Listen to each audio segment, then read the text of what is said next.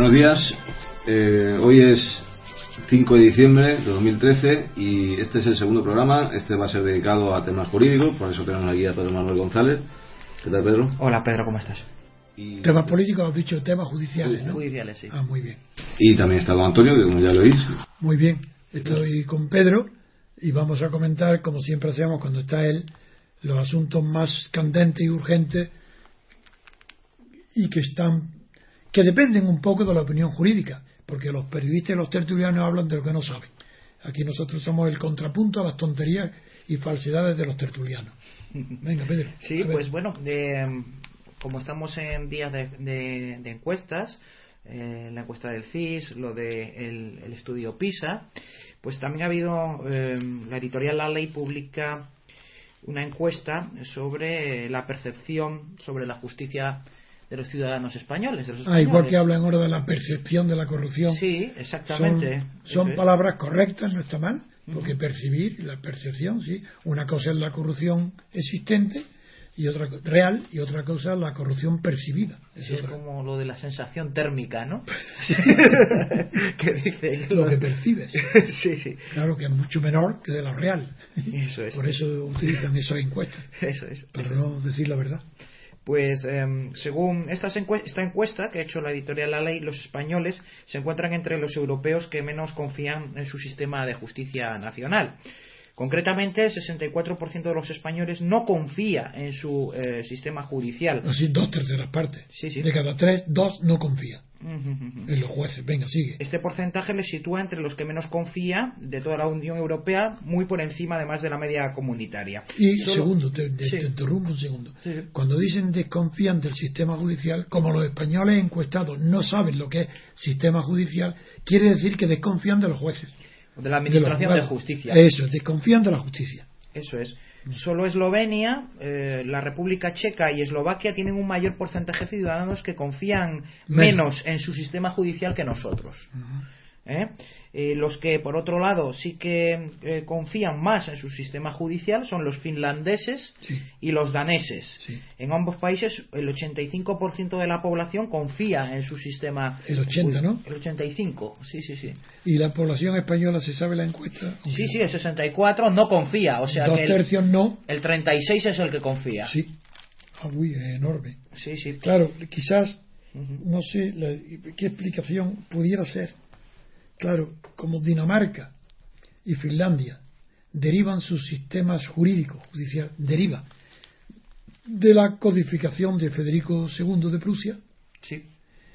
claro, y en ella Pues tiene su sentido, porque luego tiene sentido. se sí. ha adelantado usted, don Antonio, porque eh, después de estos países finlandeses y daneses, los que tienen mayor índice de confianza son los austriacos, Claro que el- los luxemburgueses y los alemanes. no, no, claro, porque en los austriacos está el código de María Teresa, Claro. que es anterior a Napoleón. Así, la- los primeros países codificadores, siendo además los del norte protestantes y los de Austria católicos, sin embargo, coinciden, coinciden en el mismo número, el mismo porcentaje de la población que confía en su administración de justicia, Eso es. que confían en una proporción muy elevada. Eso es interesante. Seguimos. Y eso es lo que le iba a preguntar a Anton- don Antonio, porque eh, esto es a nivel de Administración de Justicia, pero eh, hay aspectos que se tratan como técnicos, como son la elección del Consejo General del Poder Judicial, Ah, eso. como la elección del Fiscal General del Estado, Pura como, política. como la existencia del Tribunal Constitucional, que no son considerados en absoluto. Si la población, entiende usted, don Antonio, tuviera conocimiento de la inexistencia realmente de una justicia independiente, Si lo de cómo- supiera, la desconfianza sería del 98%. Es decir, los únicos que confiarían serían el, el gremio judicial. Si solamente un, su ellos y sus familias creerían en la justicia. Porque en la justicia se produce la injusticia de que los jueces independientes que aplican la ley con severidad, con rigor y sin estar vendidos a nadie, sufren las consecuencias de que la justicia, que tiene algo que ver relación con la oligarquía, con los oligarcas, tanto políticos como mediáticos, como financieros, como económicos, esa está corrompida por completo, hasta el punto que los jueces tanto del Supremo como el Constitucional, que no son jueces, pero como el Consejo del Poder Judicial, como hemos visto, está designado ahora ya por Ruiz Gallardón. Ya es que no se esconde. Dice Ruiz Gallardón designa el presidente. Sí, un señor que se llama Carlos Lesmes. Y, y, dicen, lo reconocen sin vergüenza los demás. Bueno, elegimos presidente, el que haya designado, que haya propuesto como vocal Ruiz Gallardón, lo hacemos presidente. Si le dan la coba, los demás, adelantándose, no eligiendo en votación al presidente, sino que el que ha propuesto de vocal Gallardón, se adelantan más papistas que el Papa, se rinden a sus pies y nombran presidente al candidato de, no al candidato no, al vocal designado por Gallardón. Claro, pero porque eso también está pactado de antemano. Cuando se pactan los vocales, dice, muy bien, tú eh, como le dejaron a Izquierda Unida, por ejemplo, meter un vocal del PSOE, dijeron, vale, de acuerdo, pero, vosotros luego votáis al que yo propongo para que sea el presidente del Consejo General del Poder Judicial. Pero puedes seguir las noticias porque son el colmo. Yo te interrumpo para ir dando, ilustrando cada párrafo. interrumpir, sino todo lo no, para ilustrar cada párrafo. Sí, eh, es, por eso yo le, llamaba la atención sobre esto, porque eh, lo, lo que los españoles llegan a esta conclusión tan nefasta de solo un 36% eh, confiar en su administración de justicia, eh, son dos los problemas que ellos dicen. La larga duración de los procedimientos y los costes en los procedimientos civiles y mercantiles.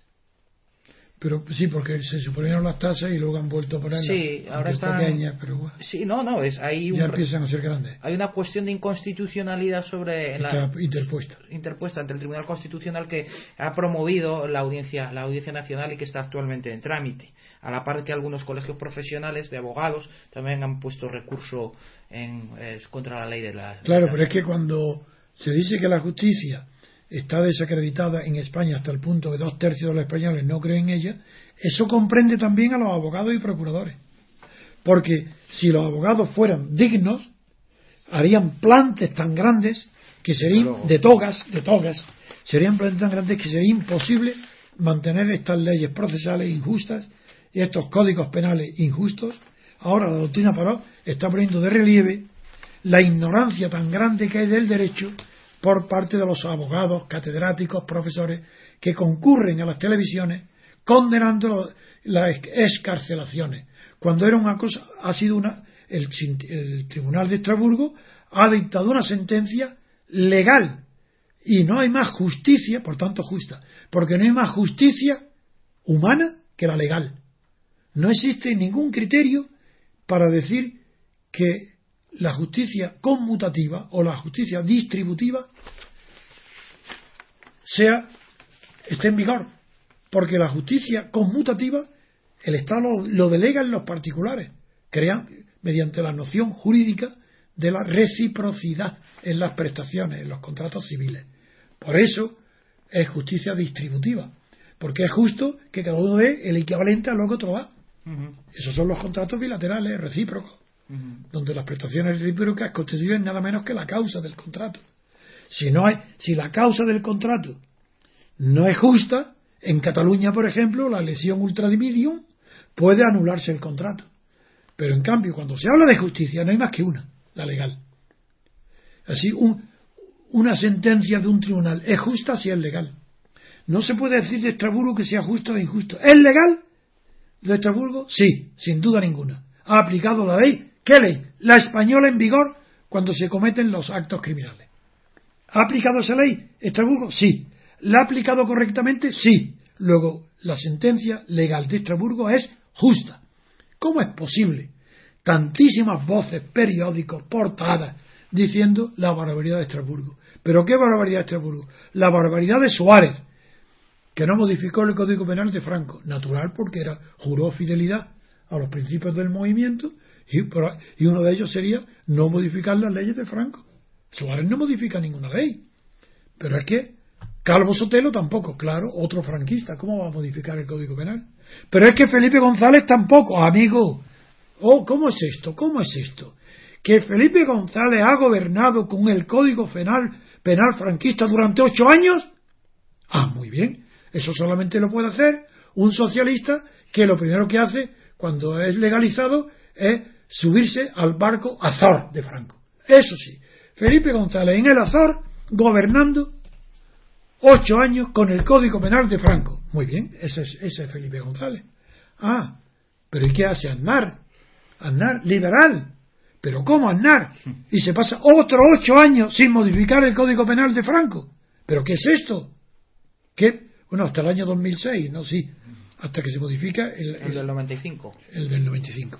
Bien, quiero decir que no hay justicia porque si hay hubiera justicia en España sería un escándalo tan grande como la doctrina Paró.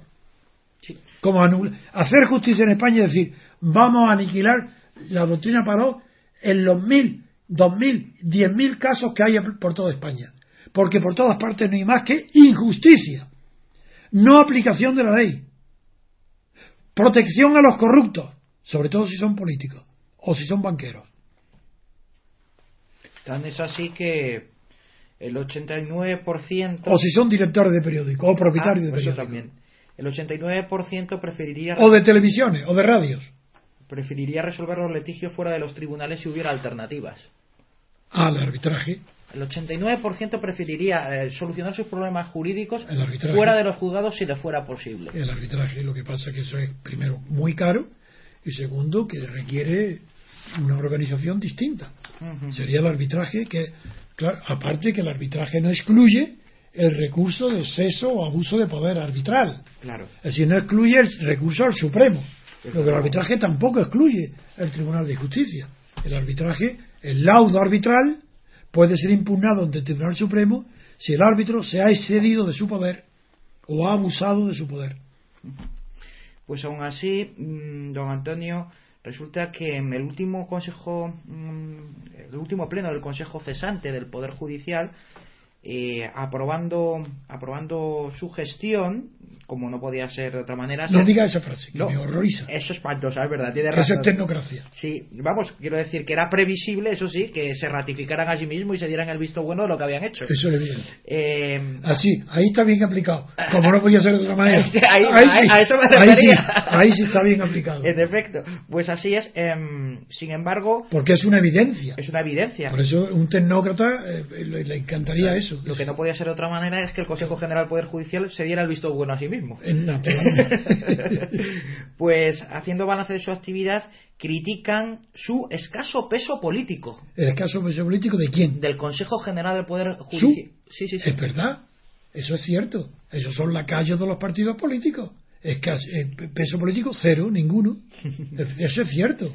Sí. Si son lacayos, si a ellos le limpian los zapatos a Gallardón, Claro, es que no lo sabe, que Claro. hay allí al entrar, en Gallardón hay un, un- una serie de asientos donde están todos con la valleta preparada para lucir el charol de los zapatos de Gallardón o del ministro de Justicia correspondiente. de hecho, Por no hablar del, del fiscal general Torres Dulce, Hombre, que más vale que hable de cine que no de derecho. Sí.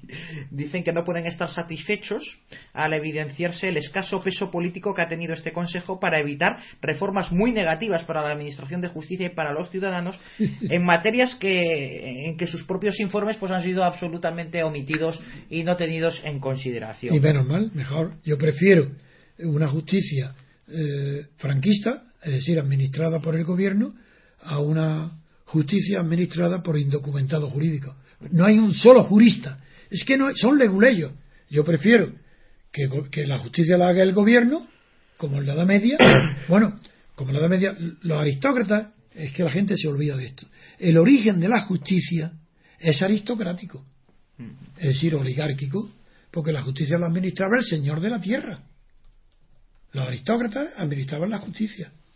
Y es justo, porque le he nombrado antes Federico II de Prusia, el que toma parte para anular la justicia impartida por la ley y los tribunales de la aristocracia, hecho legal, que era el caso de un molinero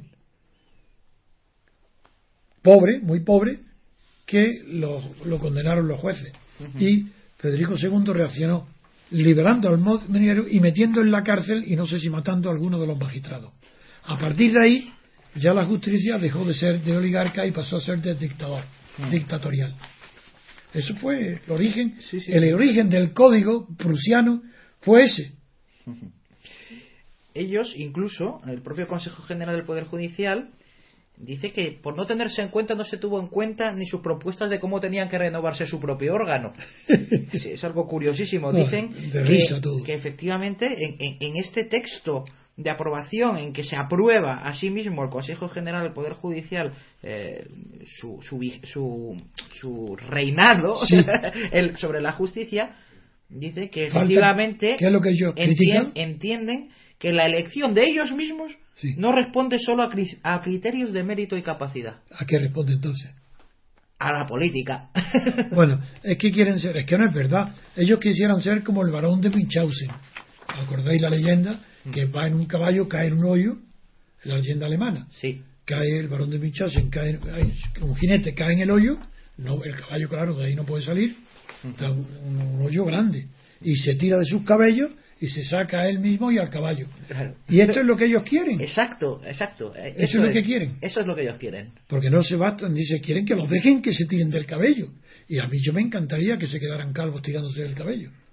Y así pueden seguir. Claro. Incluso a la vista de estos datos tan nefastos, de esta percepción tan negativa de la, de la ciudadanía sobre, sobre cómo está la justicia en nuestro país, el presidente del Tribunal Constitucional, el señor don Francisco Pérez de los Cobos, pide apoyo a los responsables políticos. Y digo yo, ¿no tiene bastante apoyo con que le hayan elegido a él mismo como presidente No, habría que preguntarle apoyo para qué. Sí, pues eh, dice para superar la crisis de legitimidad. Ah, amigo, cuidado, esto es gravísimo. Uh, eh, qué berenjenal se ha metido. Este, ¿Este quién lo dice? Uno de ellos. Francisco Pérez de los Cobos, que es el presidente del Tribunal Constitucional, Es el presidente del Tribunal Constitucional, dice que no tiene legitimidad. ¿Quién? ¿El Consejo de Poder que Judicial? pide apoyo a los responsables políticos para eh, superar la crisis de legitimidad que padece la justicia en España. Es decir, el Consejo General del Poder Judicial Sí. y la Justicia. Sí, Es decir, está diciendo que la justicia es legal, pero no legítima. exacto. Primer punto, que la justicia sea legal, ese sería el ideal. Ojalá fuera verdad. Es que la mayoría de las veces la justicia impartida es ilegal, porque no respeta las leyes. Pero vamos a la cuestión de la legitimidad. La legitimidad, hay dos tipos, se habla de- desde las monarquías, se habla de dos tipos de legitimidad, llamada de origen y de ejercicio. ¿A qué clase de legitimidad se refiere? ¿Sabrán estos de los cobos la diferencia entre legitimidad de origen y legitimidad de ejercicio? ¿Se refiere a la legitimidad de origen? Entonces quiere decir que los partidos políticos no pueden de ninguna manera designar a los vocales del Consejo General del Poder Judicial porque entonces estos no tendrían legitimidad. Claro. Si eso es lo que dice, es una condena del sistema entero judicial, no una reforma.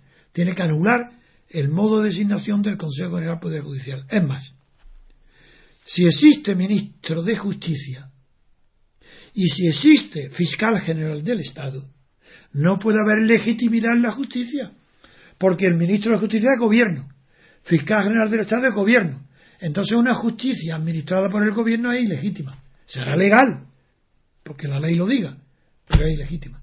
Es algo gravísimo lo que este inconsciente acaba de decir Sí. sin saber lo que dice. Luego lo re- sí, sí, lo intenta arreglar y lo reduce todo eh, a un problema de eficacia en la administración Ah. de justicia. Dice que, que, hablando de legitimidad y eficacia, también dice, eh, no nos sirve de nada la independencia sin una justicia eficaz que se haga en un tiempo razonable y con unas decisiones justas. Bueno, el tiempo razonable, todo el mundo lo dice desde hace sí, 40 años, desde la República, y eso no se ha arreglado. Ni se va a arreglar por aumentar de, golpe el número de jueces y fiscales. Porque si se aumentara duplicando el número de jueces, que de dinero, dinero hay más que de sobra, porque una pequeñísima parte de la corrupción sería bastante para duplicar el número de jueces y fiscales. Pero ¿cómo se van a improvisar? Aunque sean malos técnicamente, hay algunos que están bien preparados, los que hacen las carreras judicial y fiscal tienen una preparación aceptable. Los del turno de oficio no, algunos sí, pero generalmente no, porque son los amigos de los partidos políticos. El cuarto turno. El cuarto turno, sí, lo del turno de abogados. Sí, sí, sí, el Cuarto- el cuarto turno. Es que he dicho de oficio, ¿no? Sí, el turno de oficio. No, el cuarto turno. sí. Ah, Esos son mal. Pero, claro, decir que no son legítimos y que, y que, y que hay que darle eficacia, la palabra eficacia está eh, sin que él lo sepa, la eficacia está bien empleada. Porque una de las condiciones de la norma jurídica es que además de que su contenido sea justo en el sentido de legal, que, responda a unos criterios de proporcionalidad, de, además equidad, que antes no existía, en los códigos ahora sí, hmm. desde que el Código Civil, artículo 3 o el 2, ¿no? Hmm. Eh, ya introdujo la equidad como fuente del derecho, pues sí, la legitimidad, sí, pero hay que introducirla en las leyes. Y la frase que me acabas de decir es tremenda. Que, es, vuelve a repetirla para que el, el No nos sirve de nada la independencia sin una justicia eficaz que se haga en un tiempo razonable y con unas decisiones justas. Bien, tiempo razonable dicho de acuerdo. Decisiones justas, petición de principio. ¿Qué son decisiones justas? Como la justicia no es más que la legal, justa sobra la palabra. Tiene que ser con arreglo a decisiones legales. Y es exactamente igual que bajo Franco. En las dictaduras lo que se hace son decisiones legales, justas lo de menos. En derecho civil, sí, cuando el Estado no es totalitario, como pasó con Franco, pues las decisiones legales pueden ser también justas en el sentido si están bien aplicados los criterios de justicia distributiva consagrados en los códigos civiles. Entonces sí, pero en los países que no son, y la dictadura de Franco no era totalitaria, por tanto hubo jueces buenos, había una, una de justicia muy superior a la actual, eso lo digo también. En mi, mi tiempo de abogado bajo Franco, yo tenía un porcentaje de sentencia ganada enorme, pero tan enorme como que era superior al 80 y quizás al 90%. Porque yo conocía la preparación de los jueces. Sabía que estaba Castán del Tribunal Supremo. Sabía que el libro de Castán era obligatorio en todas las oposiciones. Me bastaba con saber lo que decía Castán para saber el criterio de los jueces. Me adaptaba a los criterios de Castán y ganaba los pleitos.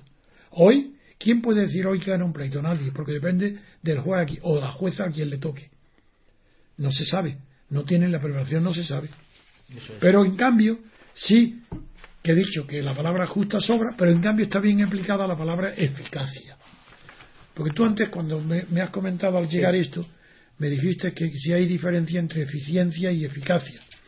Digo, claro que la hay muchísima, porque eficiencia es la causa de algo, la causa eficiente. La causa que produce un efecto, la causa eficiente es el motor que produce ese efecto. A diferencia de la causa final, acogiéndome a la terminología clásica que empezó con Aristóteles y desarrolló muy bien Santo Tomás, la causa final es como un imán que atrae. La causa eficiente es la genética.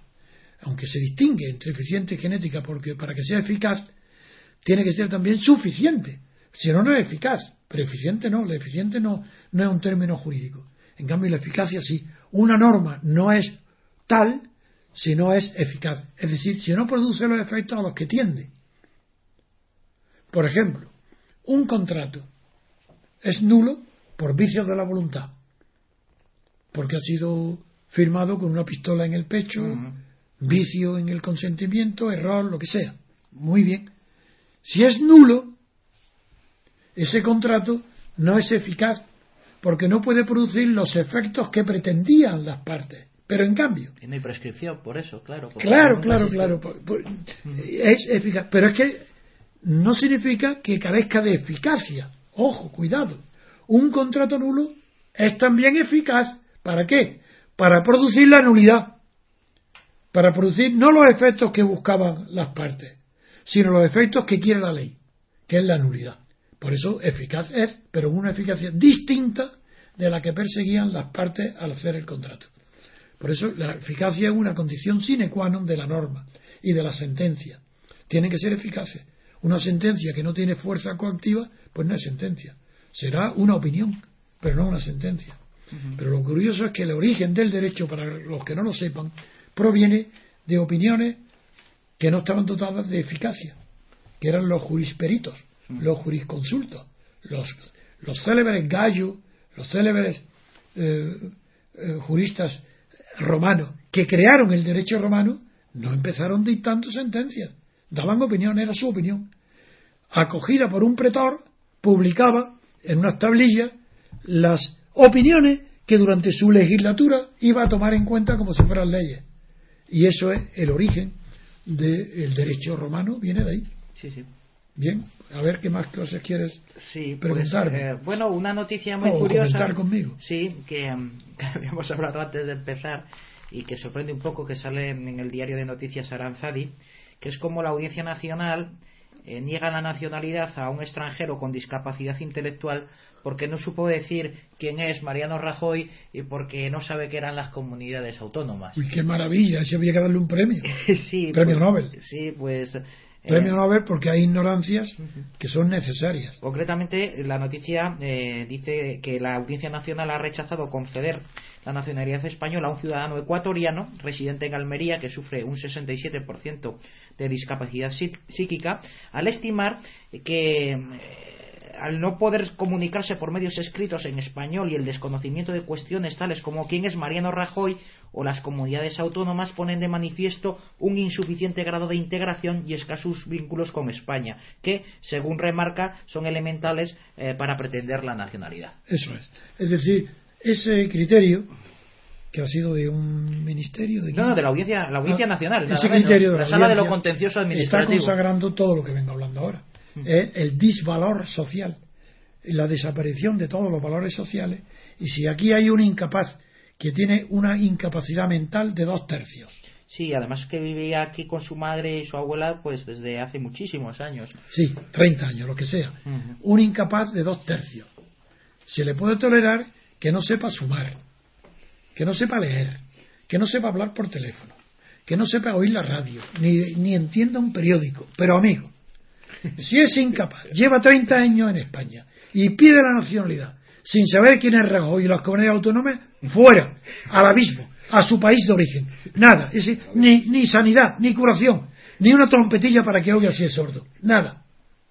Esa es la audiencia. Sí, señor. Que vaya criterio. Claro, por eso lo he traído yo porque parece un, ejem- inteligentes es un ¿eh? ejemplo, un broche magnífico de, lo que de lo que está pasando y de, y de lo que aquí sucede, ¿no?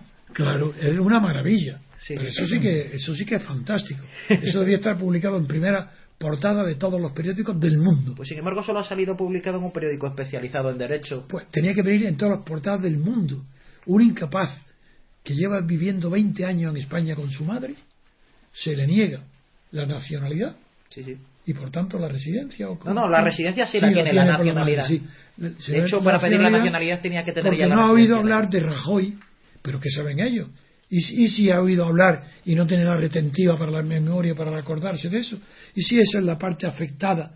¿Y si, y si es un recurso que tiene su mente instintiva como un animal que sabe lo peligroso que es en España la corrupción y la política y rechaza todo aquello que le huela a política como autonomía o Rajoy?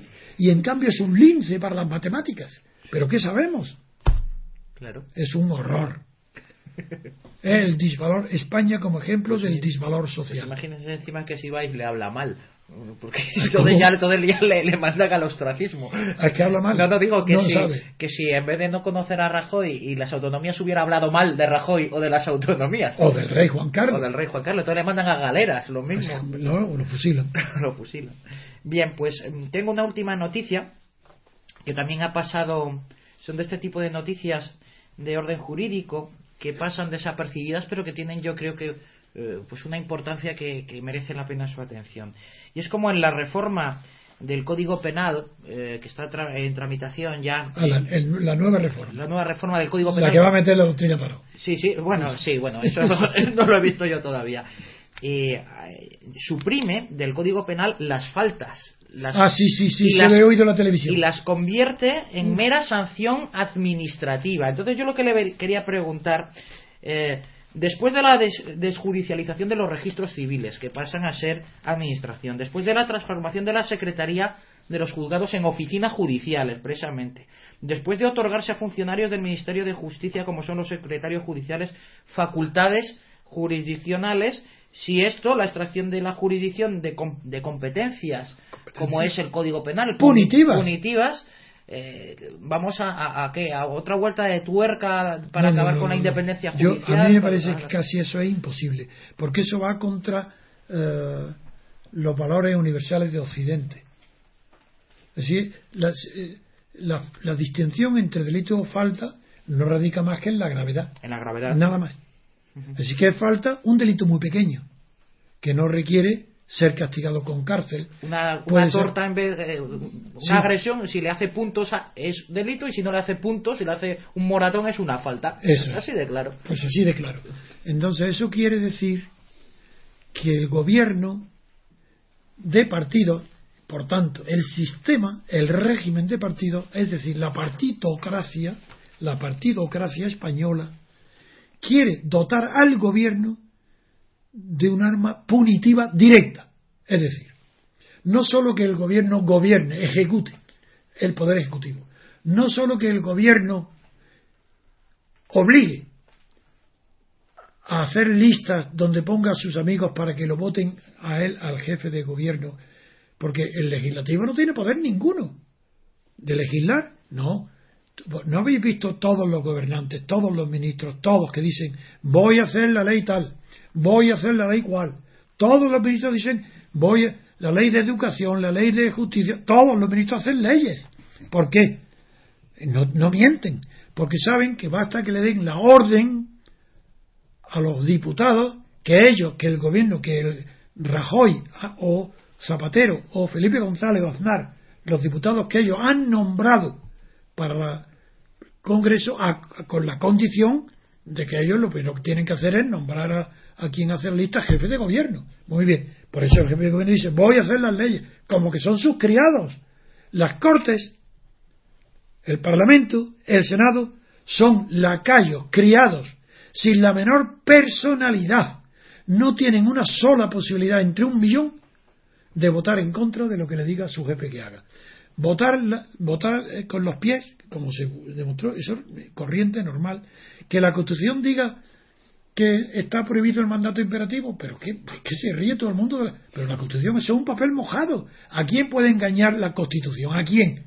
Ni siquiera a los que dicen que hay que cumplirla, porque ellos saben que es un papel mojado, ya que los partidos dan órdenes a todos sus diputados diciéndoles cómo tienen que votar. Luego la Constitución no vale para nada, eso es papel mojado. Y lo único que vale que es ejecutivo. ¿Y qué hay ahora? ¿Cuál es la novedad? Espantosa, espantosa la novedad. Cos- cosa que no tuvo Franco. Es decir, es que hay muchísimos dictadores que no han tenido lo que ahora pretende Rajoy, el partido de Rajoy, no Rajoy. Pretende convertir las faltas, no, convertir los delitos leves llamados faltas, que no están castigados con penas de cárcel ni de privación de libertad, que el, gobierno pueda poner multas o castigos de, por ejemplo, exilio, a- castigarlo fuera de las provincias, llevarlo exterritorial, o sea, mandarlo, exiliarlo dentro de España a otra provincia, porque no hay cárcel, pues, ah, pues yo te, tú has, ataca- has atacado el concerto, multa de 30.000 euros. Ya he oído la, porque te han manifestado muy cerca del Congreso. A propósito, quiero que ha de saberse que esa ley tan extraña, tan tonta, de que prohíbe manifestarse pacíficamente cerca del Congreso, cerca de las Cortes, cerca del edificio, proviene de la Revolución Francesa, del periodo del directorio. Para acabar con las manifestaciones, el directorio y luego Napoleón lo amplificó más todavía, prohibió, es decir, puso ya dio órdenes a la policía y a la guardia de disparar contra los manifestantes que cercaran los edificios del, legislativo o del gubernativo. Ese, ese es el origen. Y ahora está el ridículo de que no se pueden reunir a 100 metros, no sé, los que sean, de las cortes.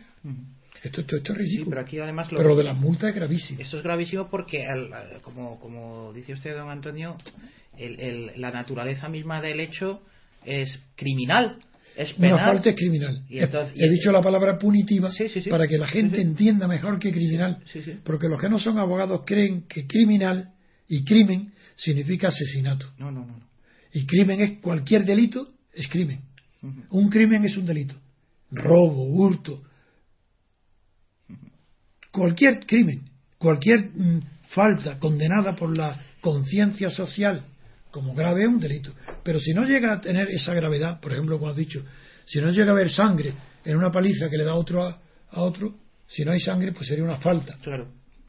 Y el gobierno se reserva la facultad de multar las faltas y, y retirarlas de los juzgados. ¿Y dónde queda la responsabilidad civil? En las faltas.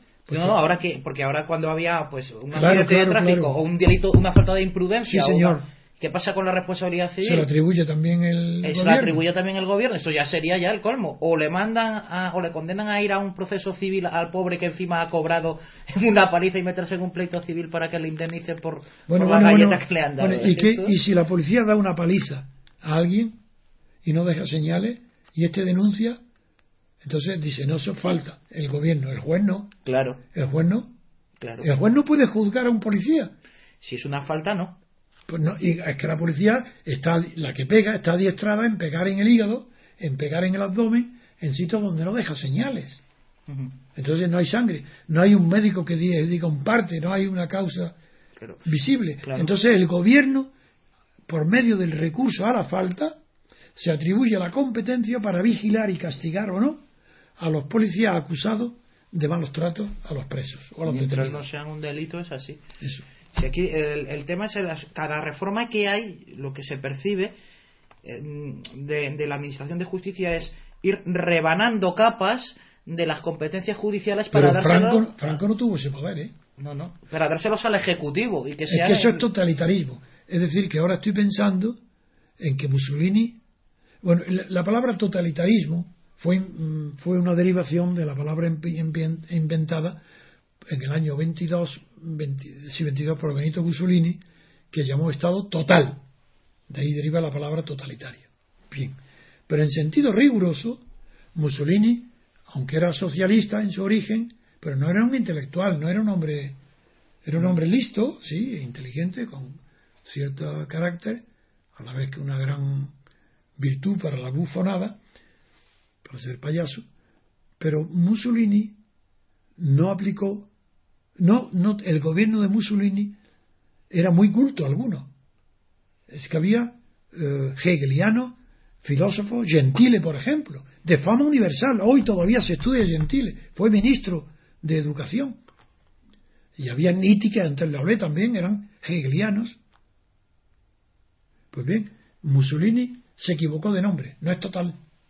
Porque para que un Estado sea total y se le pueda llamar totalitario, tiene que el gobierno, su administración, mejor dicho, la administración de ese Estado, tiene que regular y ocuparse directamente de la regulación de toda la vida social, tanto de la vida política, que es la dictadura, como de la vida civil, que sería totalitario. En ese sentido, ni siquiera Hitler fue completamente totalitario, porque, porque es ver- es verdad que se ingirió en la sociedad civil legislando obligatoriamente sobre el derecho de familia, para proteger la sangre, para condenar a los judíos, legisló, y ahí sí fue totalitario, pero respetó el capitalismo de los Krupp y de los Thyssen, las, sus empresas, sus capitales y la burguesía, y las propiedades y los pisos, eso lo respetó la propiedad privada. Luego no era totalitario. La prueba es, es que el Müller-Liche, que es el Chávez, el Código Civil alemán, continuó aplicándose por los jueces durante Hitler. En cambio, yo no sé, no recuerdo, claro que la Gestapo no necesitaba leyes, pero, eh, pero no recuerdo que el gobierno tuviera leyes para que él mismo tuviera la competencia para castigar las faltas. No lo recuerdo. Tendría que mirarlo. Pero de luego Franco no. Pues nada, hasta aquí entonces eh, por hoy. Y, y bueno, pues don Antonio, como siempre, un, un placer enorme. Este hemos reído un poco hoy. ¿no? Desde luego, desde luego. Siempre que tú traes los apuntes de derecho, nos, nos- eh, es divertido, porque como yo digo la verdad, Claro. por mi conocimiento profundo del derecho, yo sé que ahí no hay el menor error. Es que es imposible que un jurista me responda. Así es. Entonces eso nos causa a muchos de nosotros risa, porque son situaciones de caricatura las que traes. Claro. Pero que, por, pero que, por- que para ellos no es de caricatura, para ellos es lo normal. Y para mí son caricaturas porque yo veo sus almas deformadas. Al estar de, una caricatura para mí del re- de la partitocracia deforma el alma, mientras que la caricatura de los dibujantes deforma el cuerpo. Y a mí lo que tú me cuentas es una deformación del alma. Como también los periódicos. Los periódicos, los directores de periódicos tienen deformada el alma. Muy bien, Pedro, pues muchísimas gracias. Bueno, hasta aquí el programa de actualidad jurídica que nos ha traído Pedro Manuel y nos despedimos. Hasta el próximo programa. Muy bien.